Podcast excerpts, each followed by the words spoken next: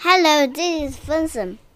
Today I will tell stories tiny creatures.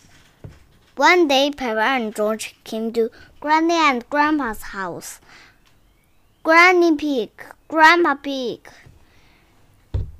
Grandpa Pig says, Hello, Peppa and George. Here is a letter for you, Peppa. Thank you, Daddy. Thank you, Grandpa. Oh, what's that? There's a horrible, horrible monster on it. monster. That's not a monster. That's just a little snail.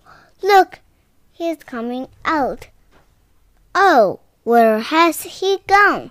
He's hiding in his shell. Is it his house? Yes.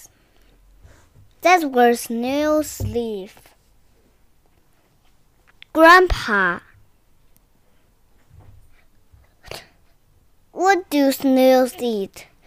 Of the snails eat is my vegetables. Oi! Stop that, you little rascal!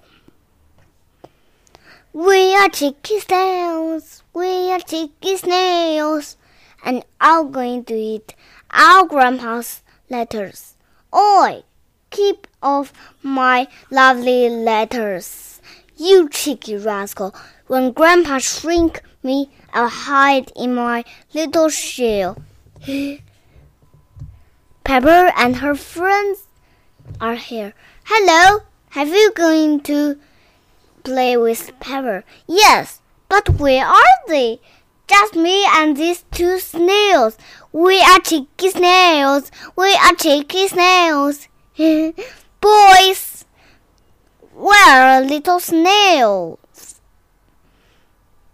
Can we be snails too? I think I don't have enough bucket. Um, you can be something else. A carrot. Rebecca Rabbit likes carrots. Oh no, Rebecca, not carrots. You can be something like like chickens. What's that buzzing sound? It's coming that doll's house. That's not a doll's house, Peppa. It's a bee's house. Look, he's coming that hive. Look. Let's pretend to be bees. Buzz, buzz, buzz. Buzz, bums, buzz, buzz, buzz, buzz, buzz. Ho ho! What? What? What bees you buzz? What a naughty buzz. Granny will pretend to be bees. Would you like some toast? Yes, that's lucky. And what do you want to on your toast? Honey! That's right. But what? That's lucky. But that's what I made. Toast and honey. Hooray! I like being a bee because they eat a lot of honey. I like being a snail because they eat all Grandpa Pig's letters. Oi! Ooh! You cheeky rascal! Bye bye! 怎么样？